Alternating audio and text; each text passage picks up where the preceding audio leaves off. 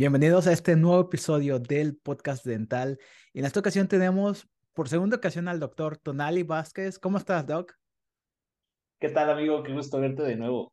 Oye, ¿quién era el cantante? Tú lo dijiste, el que decía que al público lo que quiera. ¿Era Juan Gabriel o era Vicente Eh, Fernández? no, ese era Vicente Fernández, que mientras la gente siguiera aplaudiendo, se seguía cantando. Oye, yo como jalisciense me debí de haber sabido esa, ¿verdad? Sí, amigo, que me decepcionas, amigo, como Un jalisciense. poco. Eh, está bien, ya, ya, ya luego me pongo las pilas. Tonali, yo creo que tú eres uno de los referentes más grandes en la biomimética latinoamericana y uno de los más importantes, pues, en México. Cuéntame cómo te sientes al yo invitarte a hablar de amalgamas contra resinas. Mira, este es un tema que yo creo que hace falta mucho una concientización al odontólogo y en parte también al paciente. ¿Por qué? Porque es un tema que está haciendo el choque entre los odontólogos de la vieja guardia y los nuevos odontólogos que están aprendiendo un poquito mejor adhesión. Entonces yo creo que tenemos que encontrar esos puntos de comunión entre ambas escuelas y también en qué difieren, cuáles son las bondades de los tratamientos y por qué tal vez uno es preferible sobre otro en la odontología actual. Entonces yo creo que es un tema que definitivamente nos interesa a todos. Perfecto. Entonces, fíjate que hablando sobre los sesgos psicológicos, tenemos que ser muy cuidadosos. Un tema nos gusta o no nos gusta algo. Usualmente lo que estamos tratando de buscar es siempre cosas que eh, vayan a alimentar nuestro sesgo. Entonces, ¿qué te parece si vamos a empezar este podcast? Te voy a pedir que hables bien de la amalgama. Dame las ventajas y, da- y dime por qué la amalgama es algo bueno. Bueno, aquí de entrada quiero hacer un disclaimer. Yo cuando era estudiante era un fan acérrimo de la amalgama. Yo cuando llegaba un maestro y decía, no, es que la resina, que no sé qué es mejor, yo llegaba y le mostraba los artículos y todo para respaldar que la amalgama era superior. Entonces, la amalgama la verdad es que es un material al cual sí conocemos y le tenemos bastante respeto. A ver, ¿qué podemos decir de ella? Es probablemente el material restaurador que más dientes ha salvado a lo largo de la historia. Esto porque es un material viejísimo. Estamos hablando de que se hacía en la antigua China. No estamos hablando nada más de las amalgamas de Black. O sea, Black fue el que las estandarizó. Estamos hablando de que desde antes ya se hacían mezclas de plata, mercurio y demás para obturar los dientes. Entonces, por eso te digo, en la historia es el material que lleva cientos de años trabajando y miles, si no es que tal vez hasta millones de dientes salvados. Ahora bien, ¿qué otra situación tenemos? Por lo mismo de que era algo que se hacía de forma medio empírico, no había estandarización. Y por ahí de los 1800 llega el doctor G.B. Black, a quien yo considero un amigo personal, y llega el doctor G.B. Black y empieza a estandarizar la fórmula de la amalgama. Empieza a hacer experimentación y dice, bueno, vamos a tener tanto porcentaje de mercurio, vamos a tener un porcentaje de plata, de cobre, y también se le agrega por ahí zinc, por ejemplo. El chiste es que logró tener una amalgama que tuviera propiedades mecánicas muy buenas, o sea que en el diente la amalgama como tal no se rompiera, no se fracturara, que soportara las cargas masticatorias, pero al mismo tiempo que fuera blando, que fuera fácil de poner. Entonces, él hizo una aleación, la amalgama es una aleación, que se coloca en forma de una pasta. Una pasta de color metálico, obviamente de color gris. Eh, los principales componentes que son plata y mercurio, ambos son de color plateado, entonces tiene este color gris la pasta de amalgama, que una vez que endurece en el diente, que se cristaliza en el diente, pues entonces va a tener su dureza. Esto lo logra el doctor Jimmy Black controlando las proporciones. Y te repito, obtenemos muy buenas propiedades. ¿Cuáles son algunas de las bondades que tienen las amalgamas? Uno, es un material sumamente económico. Actualmente una amalgama, o sea, una capsulita de amalgama para colocar, ni siquiera estoy seguro, pero al menos hace unos años cuando llegué a comprar todavía en la licenciatura estaban como en dos dólares más o menos, menos de dos dólares, yo creo, la unidad de amalgama. Entonces es un material bastante accesible. Dos, es un material sumamente fácil de poner. Para aquellos doctores que están en búsqueda de materiales que se puedan colocar con una técnica bulk, en una técnica en bloque, definitivamente el material ideal y el máximo exponente de la técnica bulk es la amalgama. No hay ningún material que sobrepase las bondades de la amalgama en la técnica bulk, así, simple y sencillo. Entonces es muy fácil de colocar. Tres, es rápido de colocar. O sea, no necesitas tardarte 10 horas en colocar una amalgama. Literal, en cuestión de 5 a 10 minutos, tú ya tendrías que haber terminado de colocar la amalgama. Claro, teniendo en cuenta que ya estuviera tu preparación lista, lo cual es bastante, bastante fácil. Cuatro, tenemos buenas propiedades físico-mecánicas en el sentido de que va a soportar cargas, de que no se va a romper, de que no se va a deformar tan fácilmente en boca. Y cinco, tenemos otra situación. Al tener plata, resulta que la plata es un material antimicrobiano. Y este material antimicrobiano le va a dar cierta propiedad a la amalgama de resistir a la colonización bacteriana, aunque a veces no esté tan bien adaptada. Esto por una interacción a distancia que tiene con las bacterias donde las va a matar. Y bueno, finalmente tenemos otra ventaja que le gusta mucho a los odontólogos chambones, que es que es autosellante. Chambón, para los que no sean de México, es para los odontólogos mal hechos, los odontólogos flojos, que es autosellante. Entonces, si tú no tenías un muy buen margen, dices, ah, no importa, porque después cuando se oxida la amalgama, eso se sella con el óxido. Entonces, es algo que pasa, aunque pues, pues no es milagroso, ¿no? Pero pues puede suceder. Entonces, te repito, la amalgama tiene varios beneficios que la hacen todavía un material relativamente de elección en situaciones, por ejemplo, de salud pública, comunidades donde se tiene que colocar amalgama o restauraciones rápidas que los odontólogos van solo dos, tres días y tienen que atender a todo el pueblo. Bueno, las amalgamas son un material muy bueno para ese tipo de circunstancias. Otra ventaja que se me olvidó decirte es que es un material bastante longevo. Y eso no lo decimos los odontólogos, ¿no? O sea, eso lo saben los pacientes. Porque llega tu paciente y te dice, no, doc, a mí no me ponga resina, porque me pusieron una resina hace dos años y ya se me cayó. Y mire, las amalgamas que me pusieron hace 20 años, ahí siguen en mi boca. Entonces, es un material al cual se le atribuye una muy buena longevidad. Pero bueno, esas son las bondades que te podría yo mencionar ahorita sobre las amalgamas. No sé qué te parece, Leo. O sea, eso está muy bien explicado y tienes absolutamente toda la razón. Ahora, mm, pues vamos a ver el lado malo de la amalgama, porque, bueno, antes de irnos a hablar sobre lo malo de la amalgama, me ha tocado ver las dos situaciones, dos escenarios de los dos materiales. Me ha tocado ver amalgamas que se pusieron hace 30 años, 40 años y están, el margen está bien, o sea, son un poquito más chiquitas, no son tan invasivas y el margen está bien, le tomas la radiografía, la aleta de mordida y se ve muy bien, no se ve nada de filtración. Yo digo, wow, pero qué buen trabajo. Me ha tocado ver las amalgamas que llegan y literal se ve todo fracturado. Del otro lado, me ha tocado ver resinas que se pusieron hace un año y se ven un trabajo bien mal hecho. También me ha tocado ver resinas de un periodo de tiempo más corto, cinco o seis años y todavía se ven decentes. Entonces ahora explícame por qué pasa eso, por qué si tenemos el mismo material a veces tenemos distintos resultados tan grandes, pues. Mira, aquí vamos a hablar otra vez de estos sesgos mentales que uno tiene, los cognitive bias que uno tiene. ¿Qué sucede? Que son materiales completamente distintos en cuanto a la óptica, en cuanto a la estética que tienen.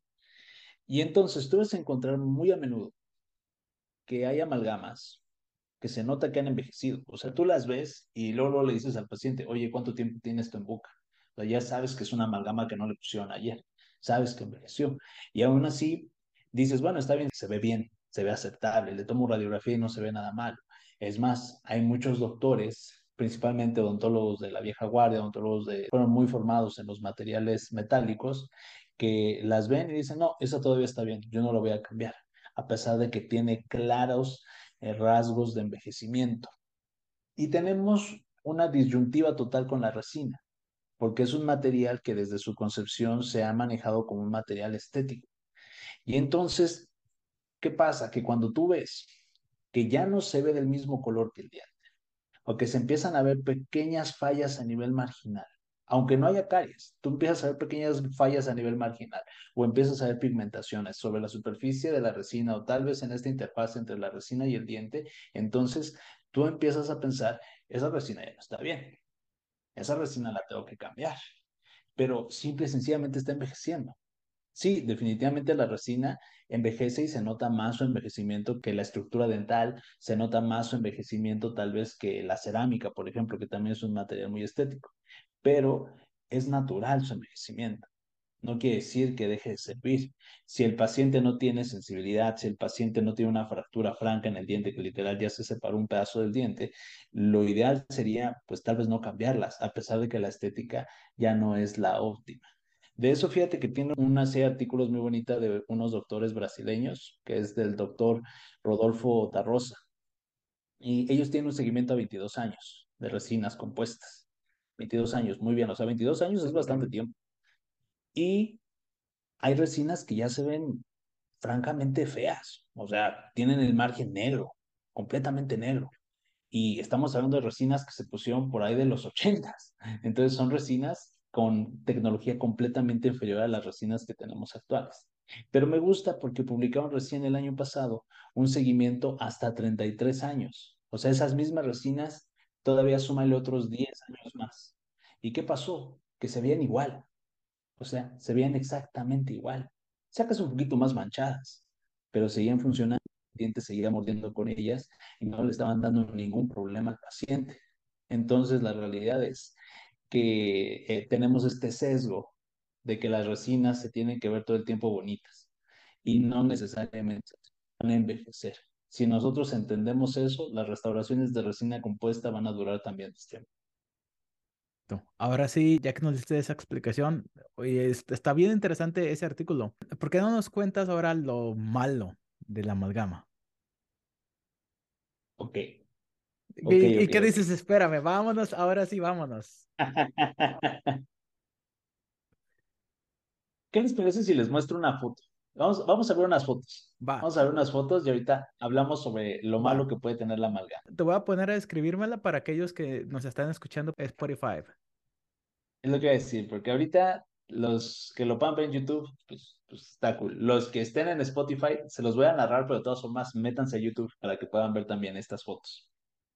Esto es una amalgama que está clínicamente aceptable, ¿no? Clínicamente aceptable, que si va al, consultorio de un doctor formado antes de los años 90 o de los años 90 para atrás, un doctor que ahorita seguramente tendría al menos 40 años, 50, 60 años tal vez, pues el doctor lo más probable es que dijera, sabes que esa amalgama no hay necesidad de cambiarla. Y tal vez no estaría en un error. ¿Qué tiene esta amalgama? Este es un premolar, un premolar inferior. De hecho, esta es una amalgama relativamente pequeña. Si nos ponemos a ver sus dimensiones en la parte central del istmo, o sea, el ancho de la cavidad en el centro, muy probablemente mida un milímetro, tal vez menos. O sea, es, un ancho bastante modesto. En la zona de las fosetas, ahí sí, es bastante más amplio, 2 milímetros, 2.5, 3 milímetros, tal vez. Y aún así estoy seguro que es una amalgama poco profunda. Si vemos una radiografía de esta cavidad, lo más seguro es que no veamos algún problema vamos a ver una amalgama bastante modesta. Sin embargo, al ver las crestas marginales de este diente, nos damos cuenta de que estas crestas marginales ya están fracturadas, ya están separadas. El esmalte al menos tiene una fisura franca, que desafortunadamente no puedo mostrarles una foto desde otro ángulo, pero la fisura ya se extiende hacia la región cervical. Lo cual tal vez no necesariamente quiere decir, ay, el diente está fracturado, hay que extraerlo. No, tal vez no. Pero sí nos está diciendo que ese diente está sufriendo, que ese diente está sufriendo los signos de la fatiga, que el material se está cansando, que el diente se está empezando a fracturar, que está empezando a fallar.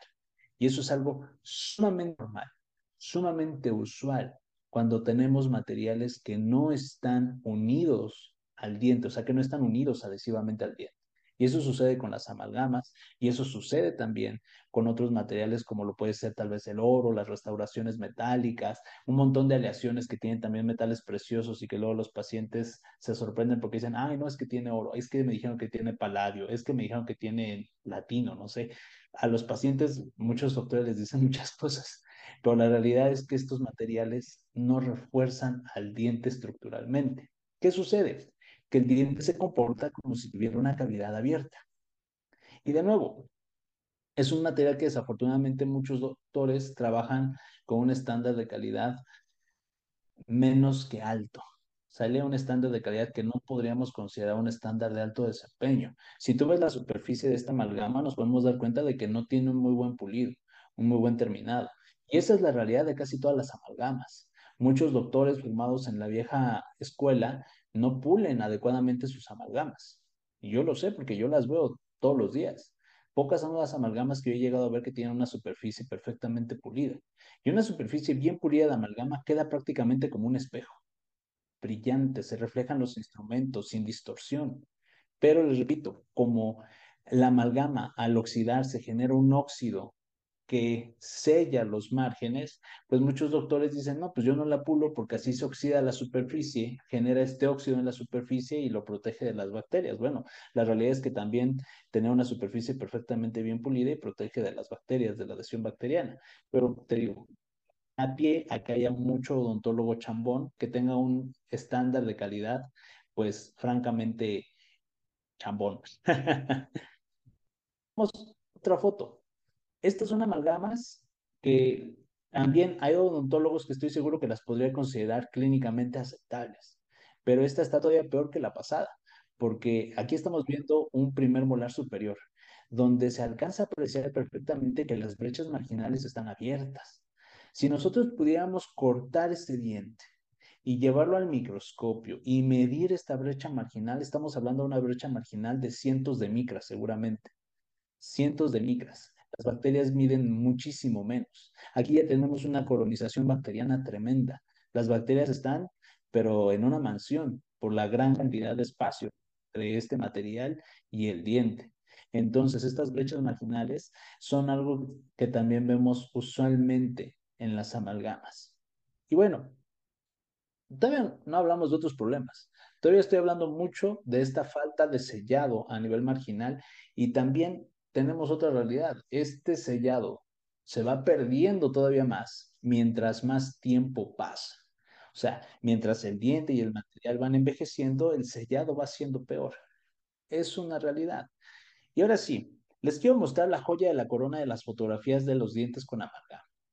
Otra amalgama. De hecho, si nos fijamos, tal vez los márgenes están similares a los de la primera amalgama que les mostré. Similares. La superficie sí se ve pues, más rugosita, ¿no? Por, por decirlo menos. Una amalgama que sería lo que nos encontraríamos seguramente en el día a día del consultorio.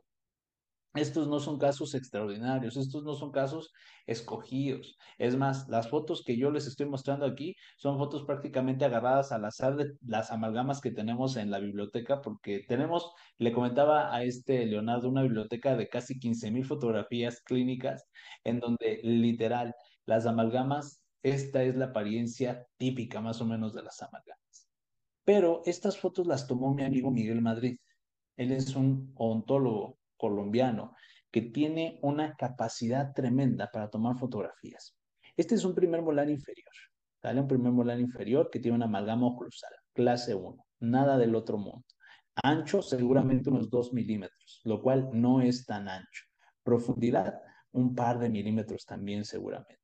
Pero quiero que veamos lo que está debajo de esta amalgama que podría ser clínicamente aceptable. Y ustedes, porque pues, subí esta foto a Instagram y un doctor me dijo, ay, esa amalgama se ve luego que no está bien sellada. Sí, porque aquí la estamos viendo en una pantalla grande con una supermagnificación. Pero si tú no trabajas con en tu consultorio, si tú no tienes un microscopio en tu consultorio, si tú trabajas solamente con tus lentes, si tú tienes más de 40 años, estos márgenes no los vas a ver. Partir de los 40 años, la agudeza visual disminuye un montón. O sea, tú vas a creer que está mejor sellado de lo que realmente está. Y entonces, ¿qué encontramos por abajo? El doctor Miguel cortó este diente por la mitad y empezamos a encontrar cómo está la lesión de caries ya gestándose debajo de la amalgama. Y es una amalgama muy poco profunda, porque en esta zona ni siquiera está superando el espesor del esmalte. O sea, no está superando el 1 a 2 milímetros de espesor del esmalte dependiendo de la zona de corte. Entonces es una cavidad muy poco profunda. Y aquí ya vemos una lesión de caries que se está gestando, la desmineralización está avanzando, se está cavitando debajo de esa amalgama. Y entonces no va a ser raro cuando el paciente un día llegue y diga, ay, doc, es que tiene una amalgama y se me fracturó. Bueno, pues porque este tipo de lesiones se van desarrollando de forma silenciosa debajo de la amalgama. Y aquí tenemos la otra mitad, donde se ve más profunda la aquí sí se ve más profunda, estamos alrededor de milímetro y medio, tal vez hacia los dos, y vemos de nuevo cómo está la lesión de caries atravesando todo el grosor del esmalte y llegando hasta la dentina, hasta la unión dentina-esmalte, y a partir de la unión dentina-esmalte vemos cómo la contaminación de estas bacterias se extiende a través de los túbulos dentinarios y seguramente si le hiciéramos un estudio histológico, un diente como este, veríamos cómo está afectando a nivel pulpar. Seguramente se está formando algún tipo de dentina esclerótica al fondo de la cavidad. Seguramente estamos viendo alteraciones en la empalizada, odontoblastos en la pulpa. Es lo normal. Ya se ha reportado en la literatura. Entonces, este tipo de problemas suceden a menudo debajo de las amalgamas. Y también quiero hacer una mención. O sea, no quiero estar aquí ciego como caballo, ¿no? Que les ponen a los lados para que vean solo de frente. Aquí esta amalgama bastante bien sellada dentro de la cavidad. O sea, es una adaptación bastante buena la que tiene al interior de la cavidad. Y a pesar de sus propiedades antimicrobianas, vemos una lesión de caries gastándose aquí abajo. Es algo que les repito, podríamos ver de forma relativamente rutinaria. Entonces, ¿cuál es la situación aquí? Que las amalgamas, ya quitamos las fotografías para los que nada más nos están escuchando, las amalgamas están tapando un hueco, sí, están tapando un hoyo para que no se meta comida al paciente, pero realmente no están reforzando al diente. O sea, el diente se sigue comportando como si tuviera una cavidad abierta. ¿Y a qué me refiero con esto? El diente, a medida que va perdiendo tejido, este mismo diente se va fragilizando. Y es como cualquier cosa, o sea, no sé, imagínate un cascarón de huevo. No sé si alguna vez hayan hecho este experimento, pero tú te pones un huevo entre el pulgar y el dedo medio y lo apachurras desde las dos puntas y no lo puedes fracturar, no lo puedes romper. Pero si tú agarras ese mismo huevo le quitas un pedacito de cascarón y haces eso mismo, se va a fracturar fácilmente. Y eso es lo que empieza a pasar con el diente, que tú le estás quitando el cascarón, que lo vas fragilizando cada vez va a ser más fácil que se fracture ese diente. Mientras más grande sea la cavidad, menos resistencia va a tener ese diente. Y estas amalgamas están tapando las cavidades, sí, las están obturando, pero no, no están reforzando estructuralmente al diente. El diente se sigue comportando mecánicamente como si tuviera una cavidad, porque la cavidad sigue ahí, sale, no se ha unido, no se ha vuelto a conectar el diente. Entonces, ese es uno de los grandes problemas que tienen actualmente las amalgamas. Y ahora vamos a meternos en el lado polémico de las amalgamas, que estoy seguro que tú lo has visto más allá en Estados Unidos que aquí en México, que es su contenido de mercurio. La toxicidad. Me ha tocado muchas mamá millennials que no quieren ni siquiera el flúor. Sí, no, no, no. ¿Qué, te digo? tenemos el mundo en la palma de las manos, pero, pero pues, ¿Qué te puedo decir? Muy bien, pues dentro de lo que te puedo decir sobre el mercurio en las amalgamas, es que tenemos una situación. Sí es ideal que no tuviera mercurio, ¿no? O sea, estaría cool tener restauraciones en la boca que no tengan mercurio. Aquí vamos a usar un ejemplo básico, súper sencillo. O sea, si tú tomas cloro, te vas a morir. Si tú tomas sodio, el sodio también es tiene unas reacciones súper agresivas cuando entra en contacto con el agua. No sé si has visto estos videos donde agarran pedacitos de sodio y lo meten en agua y explota, literal. Entonces, el sodio y el cloro solos te pueden matar sin esfuerzo, pero nos lo comemos diario juntos. Mezclamos el sodio y el cloro y tenemos cloruro de sodio, que es sal de mesa, y nos lo comemos diario, el cloruro de sodio y no te está matando. Bueno, tal vez si tienes algún problema del corazón, pero realmente no te está haciendo lo que te haría el cloro por su cuenta, ni te está haciendo lo que te haría el sodio por su cuenta. Estamos hablando de que algunas mezclas de elementos que podrían ser tóxicos en sí mismos por su cuenta, a bajas cantidades, por ejemplo, se inactiva esa toxicidad cuando se mezcla. Y eso justamente es lo que está pasando con las amalgamas que tú al mezclar este mercurio con esta plata, con este cobre, con este zinc, con este estaño, este mercurio se mezcla y ya no es tan fácil que se libere en la cavidad y ya no va a ser tóxico para ti. Por eso hay pacientes que tienen amalgamas que les duran 10, 20, 30, 40 años y no tienen ningún problema. Y luego tenemos otra situación. Hay artículos que, por ejemplo, citan mucho los dentistas biológicos, que los dentistas biológicos no es lo mismo que un dentista biomimético, es algo completamente distinto, que no está mal su abordaje, de hecho yo considero que su abordaje es bastante bueno en su forma de atender a los pacientes con amalgama, pero un poquito inclinado hasta ciertos aspectos que podrían considerarse un poquito como pseudociencia, ¿sale? ¿Por qué? Porque hay artículos que ellos de repente citan, los odontólogos biológicos, para decirte que las amalgamas pueden ser tóxicas. Yo los he visto, yo he leído artículos de estos donde te dicen, por ejemplo, no, es que tener amalgamas de mercurio te puede dar problemas a nivel de la amígdala o de la glándula tal en el cerebro. Y entonces puedes tener trastornos neurológicos, puedes tener problemas a nivel linfático, o sea, te empiezan a dar un montón de problemas de salud que puedes tener por el mercurio de las amalgamas. Y es que, ¿qué sucede? Si yo agarro y me pongo a evaluar los expedientes de pacientes que he tenido, podría decir, mira, he tenido 100 pacientes. De estos 100 pacientes, 50 pacientes eh, fallecieron. ¿Por qué motivo? No importa, fallecieron. Y resulta que todos estos pacientes tomaban agua. Entonces, estoy segurísimo de que todos se murieron porque tomaban agua. El 100% de estos pacientes tomaba agua. Y entonces empezamos a ver que hay gente que reporta este tipo de cosas en la literatura, que te dice, no, es que vimos que todos los pacientes con Alzheimer tenían amalgamas, o de mis 100 pacientes con amalgamas, 80% tenían amalgamas. Entonces, seguramente tener amalgamas te aumenta la probabilidad de desarrollar Alzheimer. Y la realidad es que no podemos decir que correlación implique causalidad. O sea, no podemos decir que dos cosas que están pasando simultáneamente sea porque una está haciendo que la otra suceda. Entonces, ¿qué sucede con las amalgamas? Que sí, obviamente, en el pasado sí era el principal material de restauración, vamos a ver que muchísimos pacientes con enfermedades neurodegenerativas o con enfermedades cardíacas o con problemas como autismo o enfermedades similares tendrían, o trastornos o condiciones similares, podríamos ver que tienen amalgama, lo cual no quiere decir que esa amalgama haya generado el problema. Y desafortunadamente sería antiético hacer un estudio comparando eso, ¿no? Ponerle amalgama porque sí a mil personas y ver dentro de 50 años a ver si desarrollan Alzheimer o algo por el estilo. Eso es simple y sencillamente antiético y no se puede hacer.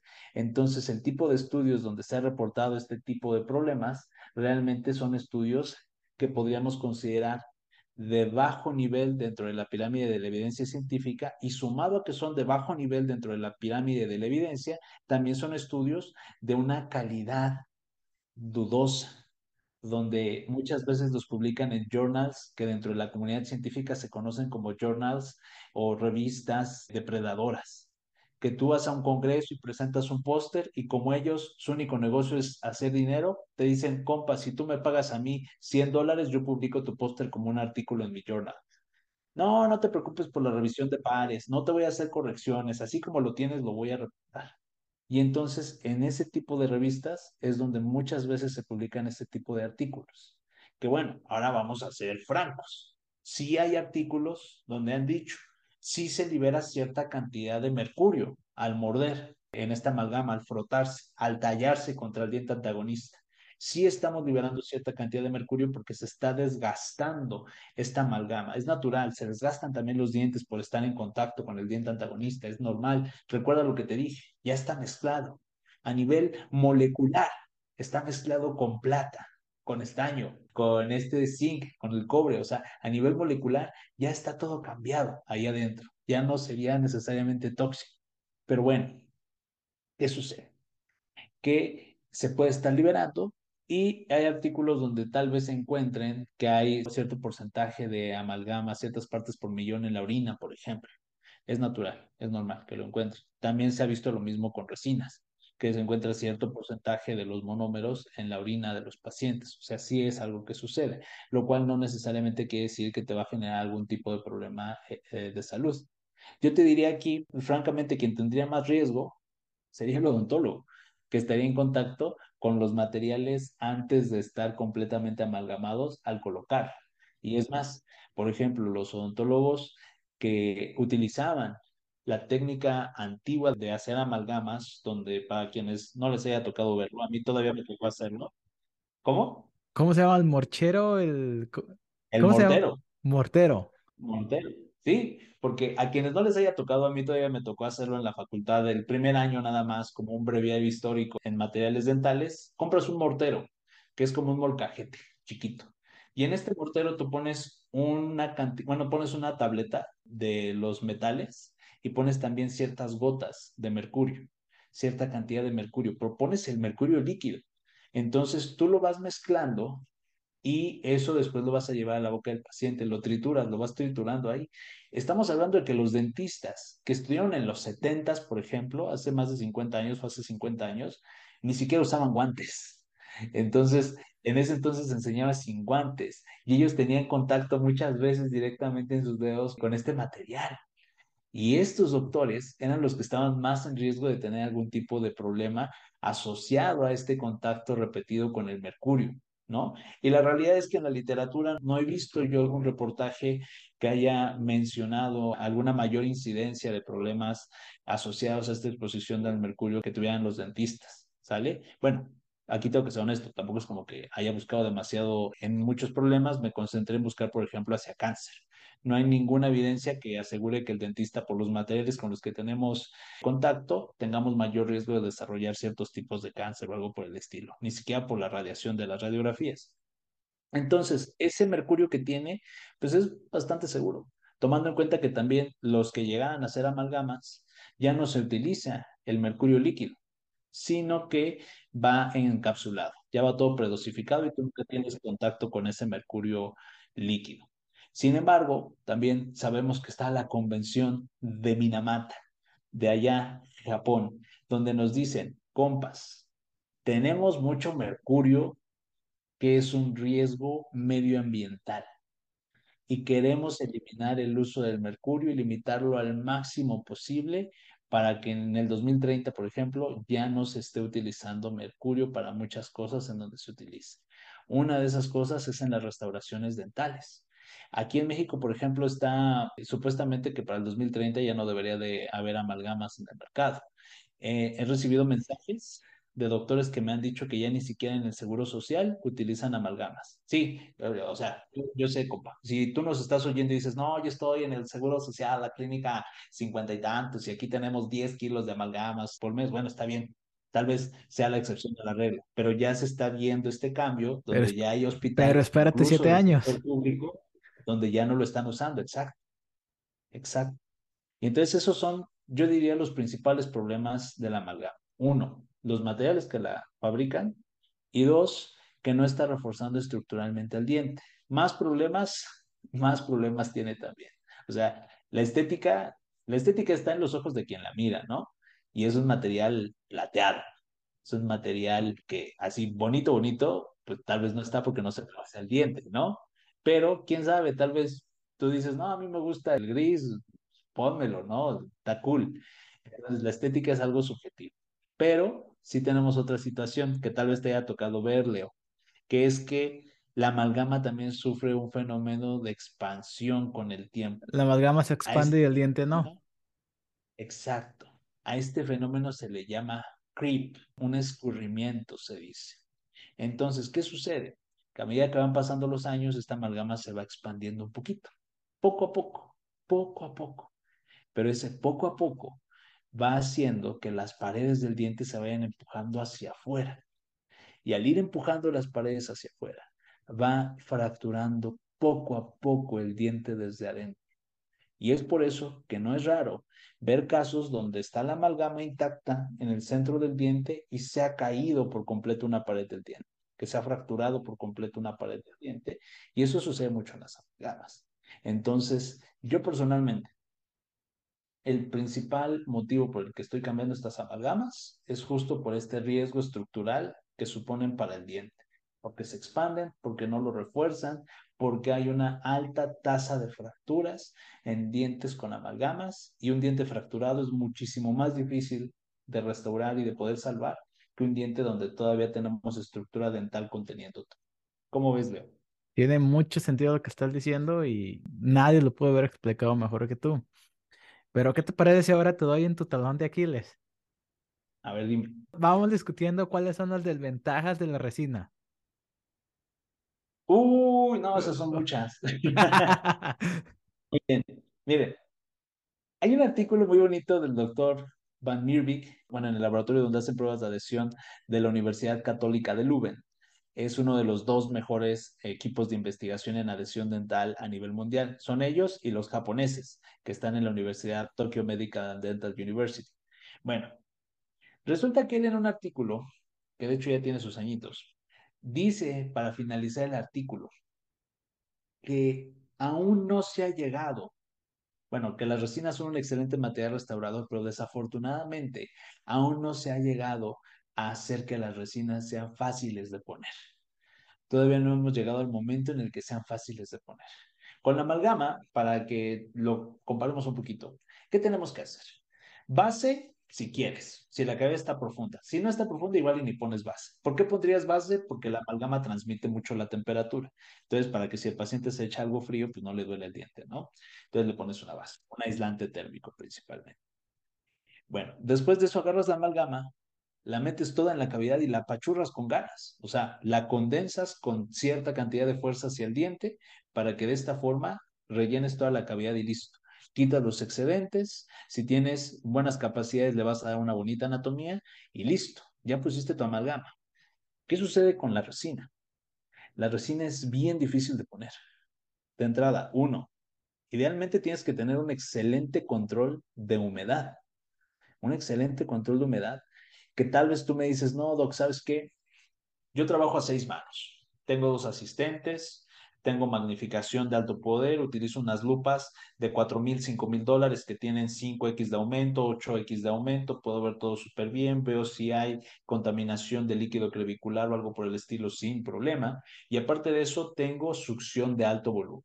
¿Que la succión de alto volumen? No, no estoy usando el eyector. Estoy utilizando esta succión de alto volumen que puede sacar coágulos de la boca sin problema y eso lo estoy poniendo para controlar la humedad. Es más, tengo algunos aditamentos especiales que bloquean la parte de la garganta para que no haya exhalación tan fácilmente y entonces yo controlo la humedad. Bueno, es una forma de controlarla. Tú sabes, y me lo dijiste en el video pasado, en la entrevista pasada, que en biomimética usamos mucho el dique de hule que justamente hace unos tres días más o menos de que estamos grabando esto, cumplió 150 Oh, no, no, no. Es que pensé que ibas a hablar de, del artículo de Marcus Blatz, que acaba de sacar ah, uno. Ah, okay. ah, ah, perdón, síguele, síguele. Perdón, perdón, amigos, es que me emociono. Entonces, perdón, Leo, que dale, tú también arrebátame la no, no, no, Entonces, ¿100 años del Rubber Dam, del dique de hule? Prácticamente 160 años de que existe. Y yo sé, hay otras alternativas. Y el dique de hule, no te voy a mentir, tiene 160 años existiendo y no hay evidencia pura y dura de que haga que tu restauración dure más tiempo. O sea, no hay evidencia suficientemente sólida para decir siempre el dique de hule es lo mejor. No, no la hay. Ahorita platicamos un poquito más sobre la evidencia que hay. Pero sí te puedo decir otra cosa. El dique de hule tiene una cantidad tremenda de beneficios que hace muy difícil el justificar no utilizarlo, en especial para procedimientos adhesivos. De entrada, digamos, el dique de hule desde que se concibió fue para manipular materiales adhesivos, porque no fue para poner amalgamas.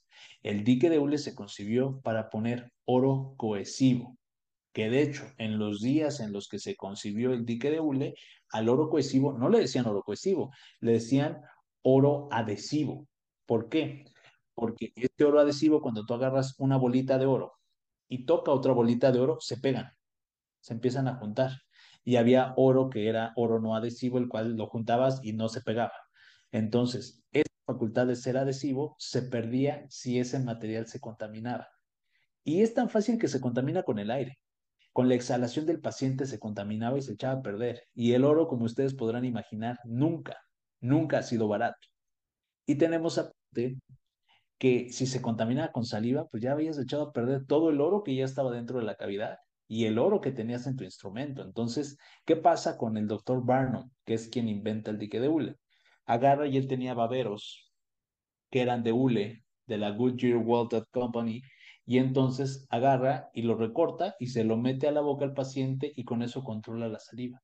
Y entonces fue creado para trabajar con materiales adhesivos. Te controla el fluido crevicular, cosa que no puedes hacer con la succión de alto volumen, cosa que no puedes hacer con hilo retractor, porque veo muchos que ponen hilo retractor y restauraciones en lesiones clase 5, por ejemplo. Por favor, no hagan eso. Entonces, te controla el fluido crevicular, te retrae la encía, te protege al paciente para que no se trague cosas que se te caigan ahí en la cavidad. Hace que, por ejemplo, los restos de amalgama que elimines no se los trague el paciente, toda esa plata con mercurio que tienes ahí en la amalgama. Tenemos el beneficio de que puedes ver mejor el diente. Ya la contaminación de color que te está generando la encía. Tenemos otros beneficios que podrían ser un poquito más aterrizados a tu práctica, como que tal vez es más rápido para ti trabajar porque ves mejor, puedes hacer mejores preparaciones. Otra situación como que no tienes que estar platicando con el paciente, que el paciente no va a estar cerrando la boca cada rato o queriendo agarrar la succión, porque el paciente va a estar relativamente cómodo. Claro, sea, nadie le gusta tener dique de hule metido, ¿no? pero va a estar protegida su lengua de que no le des un fresazo, o sea, un montón de beneficios. Eso es ideal utilizarlo cuando vas a poner una resina. Y es una técnica relativamente fácil cuando la dominas, porque hay que ser honesto. La curva de aprendizaje para poner el dique solito puede ser muy aguda. Y entonces por eso es que muchos no lo utilizan. De entrada, si tú estás poniendo resinas sin dique de hule, déjame decirte que algo mal estás haciendo. Y es que Leo acaba de mencionar el estudio de Marcos. A ver, platícame más o menos cómo es el estudio de Marcos para que nuestros amigos lo escuchen, Leo. No, me estás poniendo a prueba. Tú eres el que le encanta leer los estudios y los lee y se los lleva a la cama y se levanta y lo vuelve a leer por si no le entendió algo. Yo nomás, como le dicen los gabachos, I only skim it. Como que, ok, nice. Sí, una, una lectura rápida. Yep. Pues, pues mire, vamos a poner el ejemplo de qué es lo que hicieron facilito. Ellos dicen, vamos a medir fuerza adhesiva, pero no está tan cool que tú agarres, le pongas una resina al paciente con dique de hule, le extraigas el diente y luego le hagas la prueba de adhesión a su diente, ¿no? Pues se queda chimuelo el paciente. ¿Qué hicieron ellos en cambio? Tomaron dientes extraídos, los pusieron con un aditamento que diseñaron dentro de la boca del paciente y les colocaron resina. Pero esto lo hicieron uno con dique de hule o dos sin dique de hule. Recuerden, eran dientes extraídos que pusieron dentro de la boca del paciente.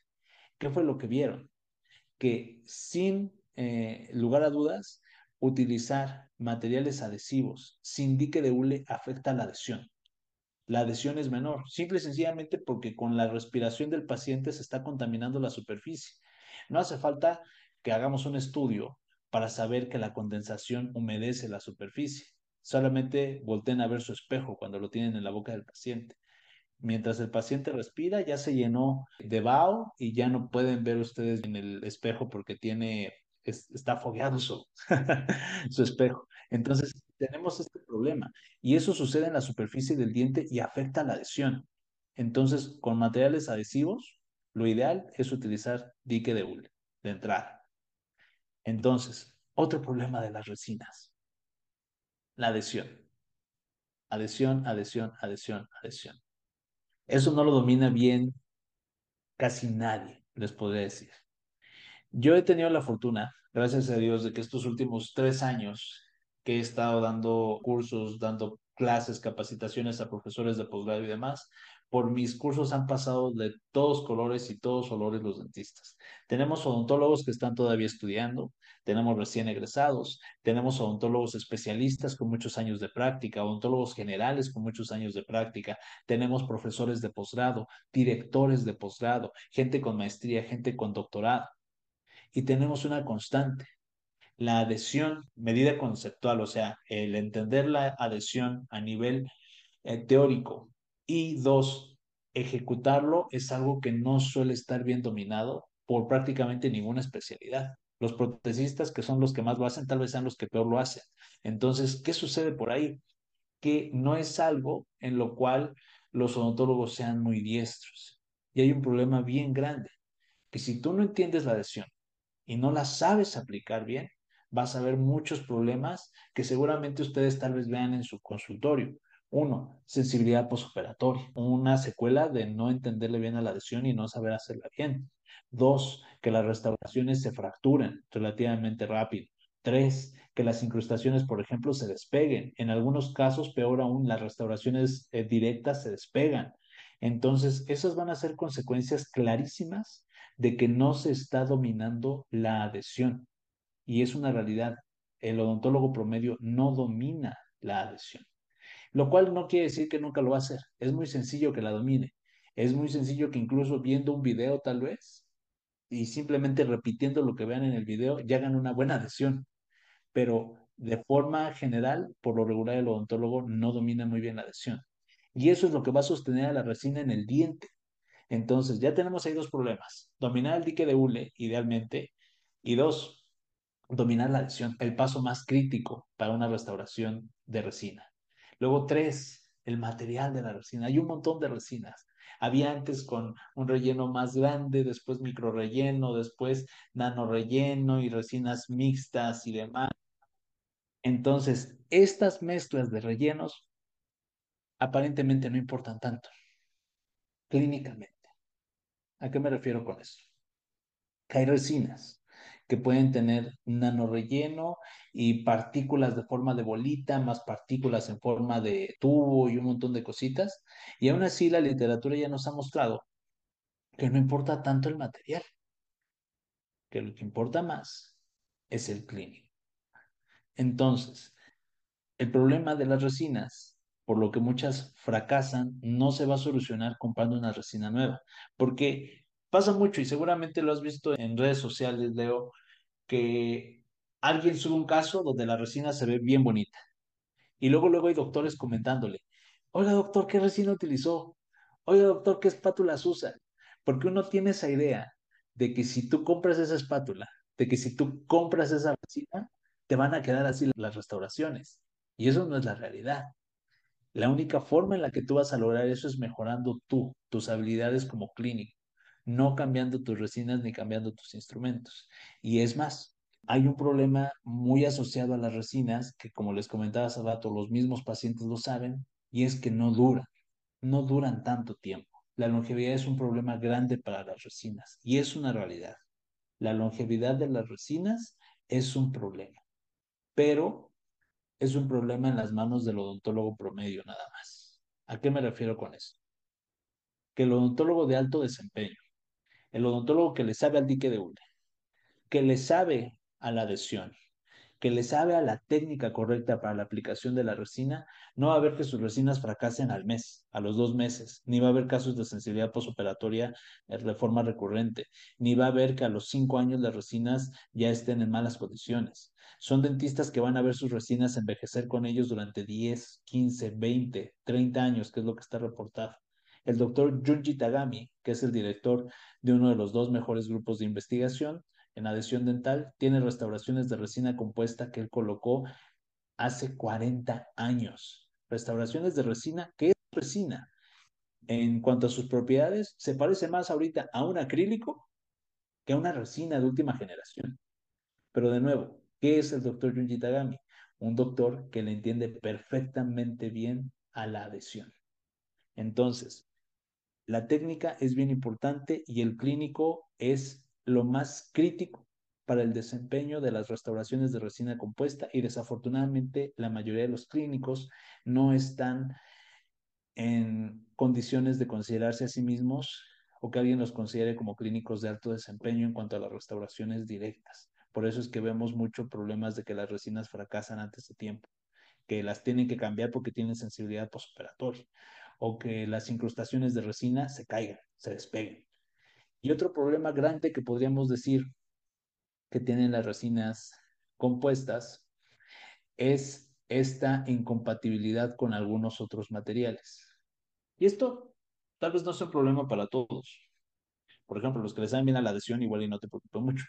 Pero para aquellos odontólogos que están todavía muy asiduos, y me pongo la mano en el pecho así de que lo estoy sujetando, muy asiduos a utilizar ya no pueden utilizar algunas bases que amaban, ¿no? Por ejemplo, el SOE. El SOE es un material que no es compatible con las resinas compuestas, que altera y no permite su correcta polimerización. Entonces no lo puedes poner abajo de una resina compuesta, porque así vas a afectar todavía más tu adhesión. Entonces hay doctores que están siempre en la búsqueda constante de qué material van a poner debajo de sus resinas, porque yo los veo. Yo los veo en Instagram, los veo en Facebook, los veo en TikTok. Los dentistas salen al mundo de las redes sociales a tratar de aprender cómo solucionar sus problemas clínicos. Y el problema es que en las redes sociales muchas veces no van a encontrar al clínico o al investigador para explicarles en cuestión de dos, tres fotos y uno o dos minutos de video cómo tienen que hacer las cosas. Se van a acercar nada más al doctor que sube fotos bonitas y que tal vez ni sabe bien qué es lo que está haciendo. Y bueno, también hay otra situación de esto de las bases y es que hay quienes las quieren seguir colocando a pesar de que la evidencia muestra que no son necesarias. O sea, no son malas, pero necesarias no son.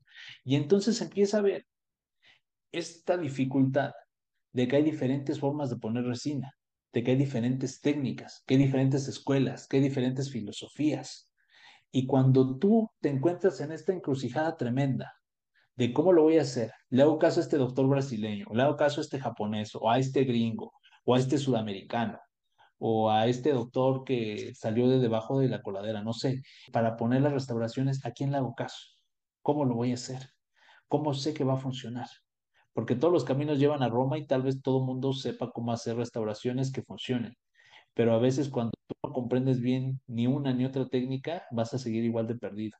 Y desafortunadamente eso le pasa mucho a los doctores que colocan restauraciones de resina compuesta. Muchísimo.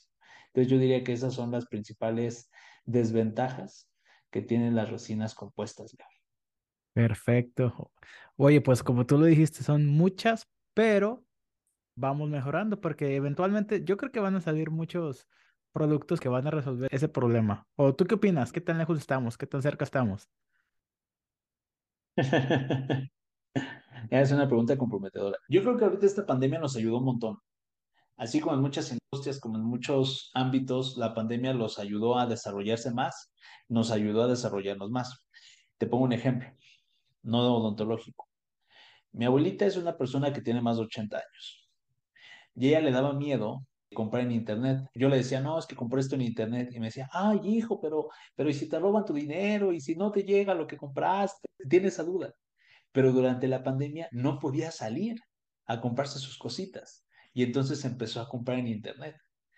Y ahorita ya es así como de, ay, me acaban de traer lo que me compré en internet y lo compré aquí y lo compré allá. Y entonces ya dio ese salto que tal vez a las generaciones que estaban antes de las nuestras les iba a tomar todavía varios años dar ese salto, pues se aceleró.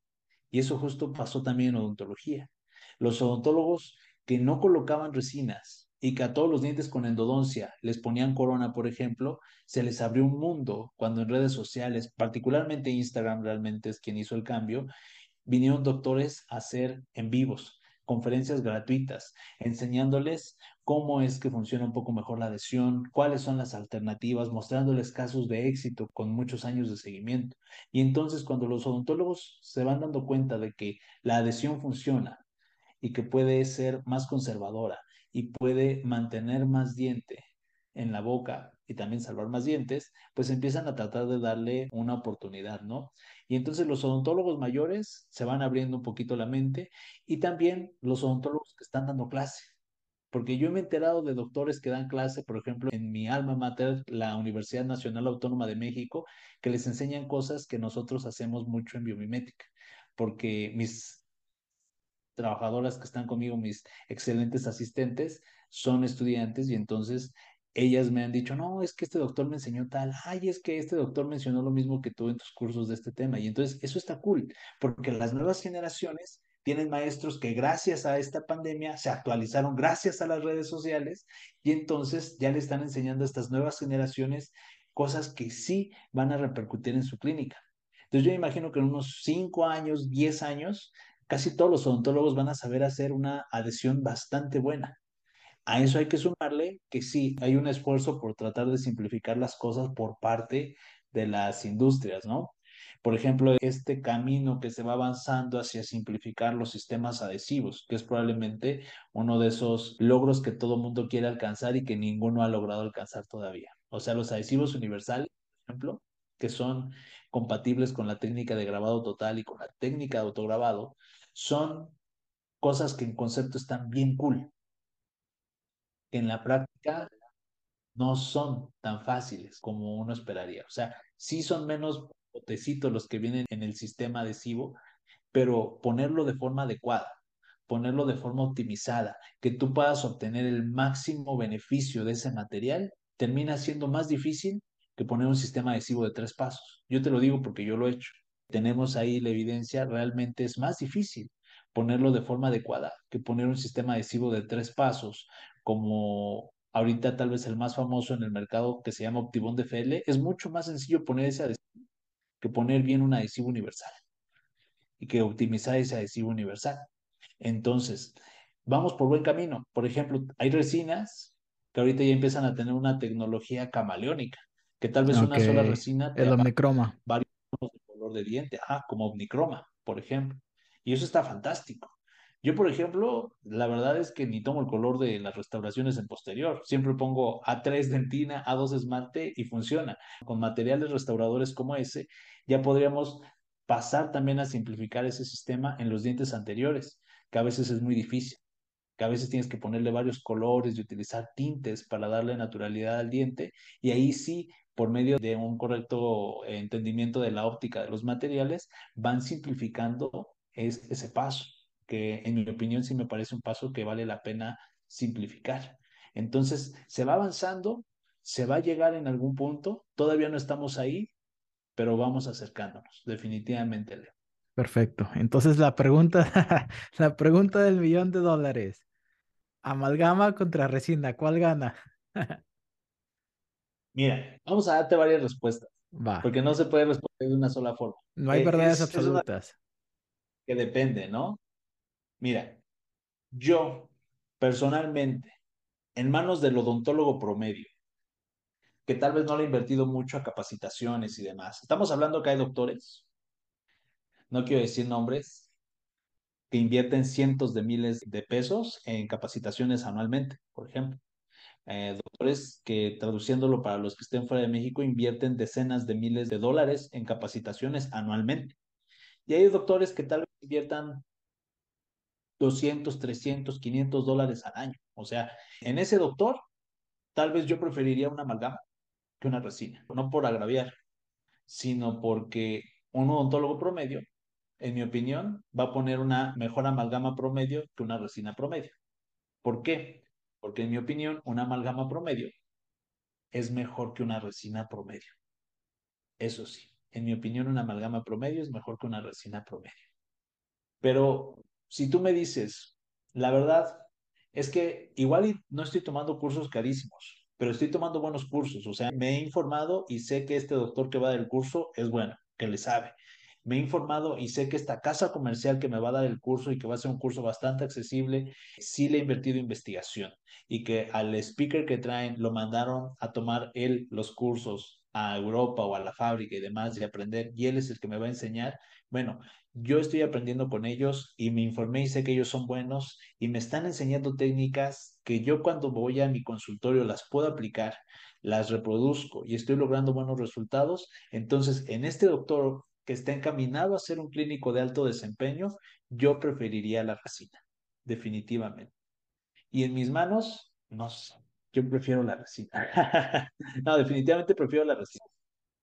Claro, definitivamente. Creo que cualquier persona que se haya metido a tu Instagram lo va a inferir. no tenía que responder esa respuesta desde mis manos, ¿no? Pero sí, definitivamente preferimos las restauraciones adhesivas. Ok, perfecto, porque yo creo que no hay biomimética con una amalgama, entonces ahí hay congruencia de tu parte. Donali, muchísimas gracias por todo tu tiempo. Amigo, muchísimas gracias a ti. Tú, bueno, ya, ya me diste como ahorita hice notas mentales sobre qué conversaciones tener con los pacientes en cuanto a las amalgamas y, y pues muchas gracias por tu información. Estoy bien seguro que este episodio les va a gustar tanto como el primero, que ya tiene, le, le ha ido muy bien, tiene muchas muy buenas vistas y muy buen promedio de porcentaje de vista. Entonces, vamos, perfecto. Que bueno, no, pues muchas gracias, Leo, de verdad. Yo espero que esto, obviamente, si te puede ayudar a ti, pues qué mejor. Y si les puede ayudar a ustedes que están escuchando esto, pues todavía mucho mejor.